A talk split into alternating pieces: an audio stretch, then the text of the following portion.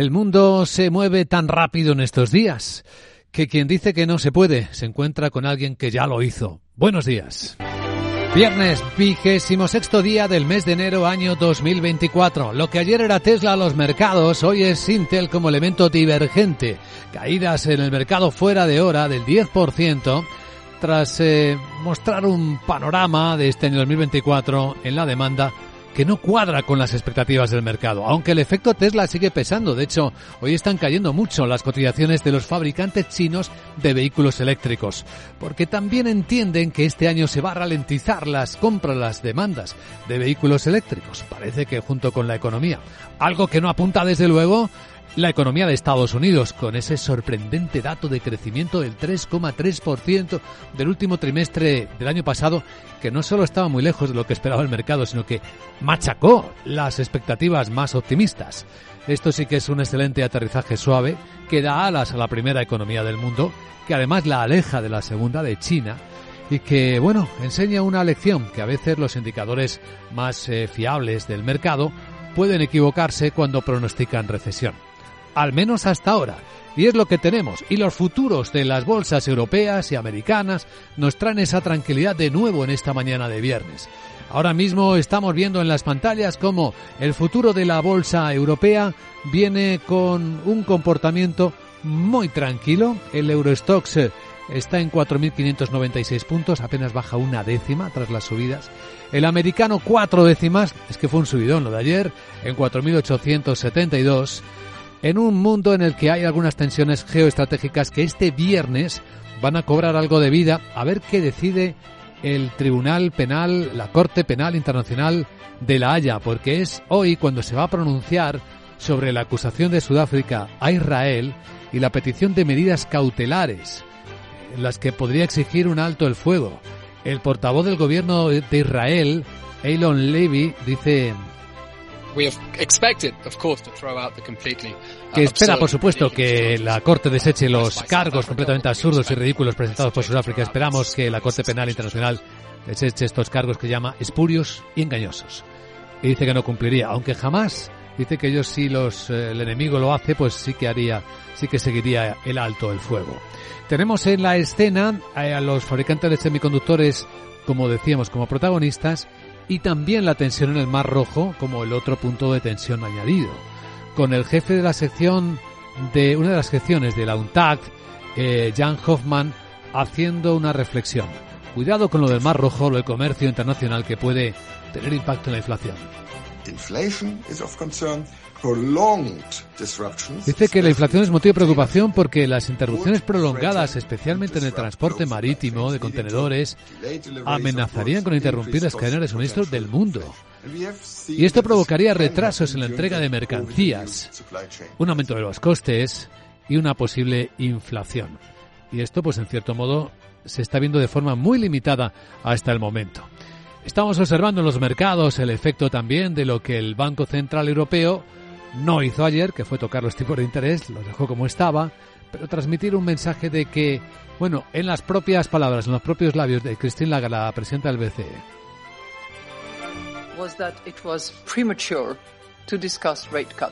Es prematuro discutir sobre bajadas de tipo de interés, sobre tipos de interés. Esto, bueno, eh, fortaleció al dólar la subida de la economía americana y debilitó ligeramente al euro.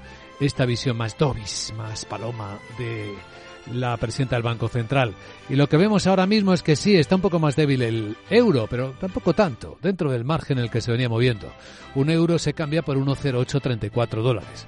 Hoy que el petróleo baja un poquito de precio, el barril Brent lo tenemos en Londres esta mañana cotizando a 82 dólares, medio dólar por debajo de como estaba el precio de ayer y se está recuperando la onza de oro a 2021 dólares.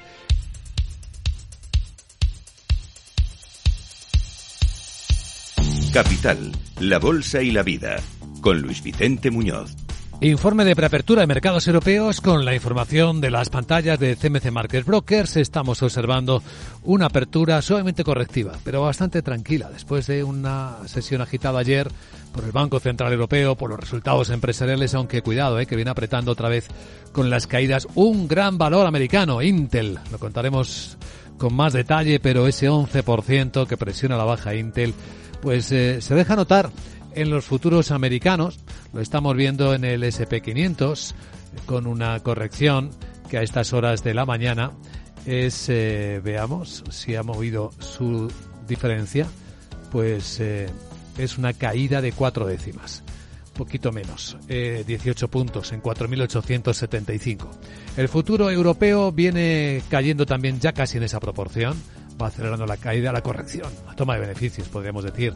Cuatro décimas el Eurostox está ahí justo por debajo de los 4.600 puntos. Sandra Torrecillas, buenos días. Buenos días, pues todo apunta que vamos a tener una apertura con descensos arrastrados en parte por las firmas de tecnología, ese efecto Intel que hoy probablemente se note en el mercado después de decepcionar con previsiones y bajar ese 11% en el mercado fuera de hora.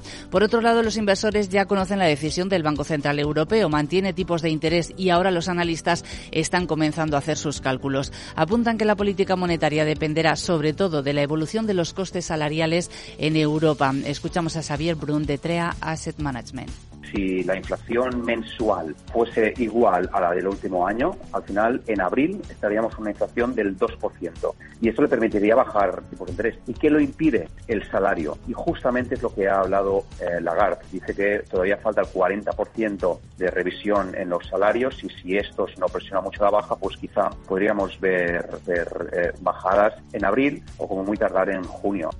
Hoy vamos a conocer cómo está el sentimiento de los consumidores en Alemania con el índice GFK de febrero. Ya hemos conocido ese índice, pero en el Reino Unido. Y aquí la confianza de los consumidores ha mejorado. Estaba en menos 22 y ahora se sitúa en menos 19. Hoy entre los protagonistas en Europa vuelven hasta los resultados empresariales. Tenemos eh, la de la empresa que fabrica los Louis Vuitton LVMH. Aquí tenemos al fabricante de productos de lujo que sube sus ventas un 10% en el cuarto trimestre. Supera los 24.000 millones de euros. Ha resistido la demanda sobre todo de la moda de gama alta, como la alta costura de Christian Dior, durante el importante periodo navideño, incluida, dice, la demanda de los consumidores chinos. Y la cifra supera las expectativas. Su consejero delegado Bernard Alnor, en conferencia con analistas, se ha mostrado satisfecho con el ritmo de crecimiento y muy confiado de cara a este año. El grupo además eleva dividendo desde 12 hasta 13 euros eh, por acción y espera que siga creciendo a pesar de la incertidumbre del contexto macro y geopolítico.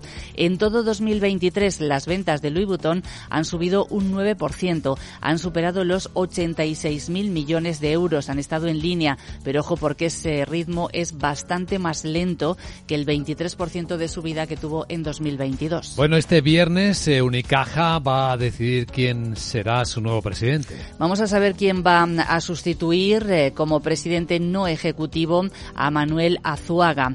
El nuevo presidente debe ser una persona independiente y externa para hacer de contrapeso al consejero delegado Isidro Rubiales.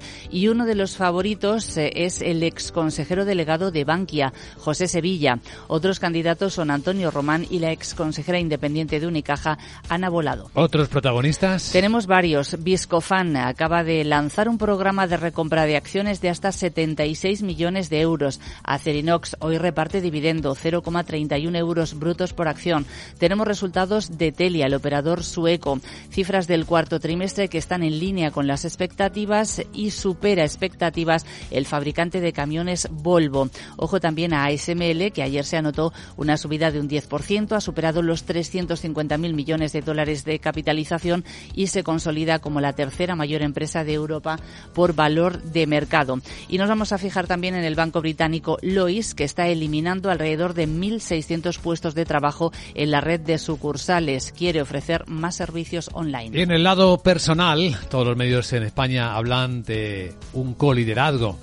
Criteria renovado como presidente del consorcio a Isidre Faine, pero ha incorporado a Ángel Simón, que deja además un extraordinario legado en Veolia Akbar como consejero delegado de la compañía.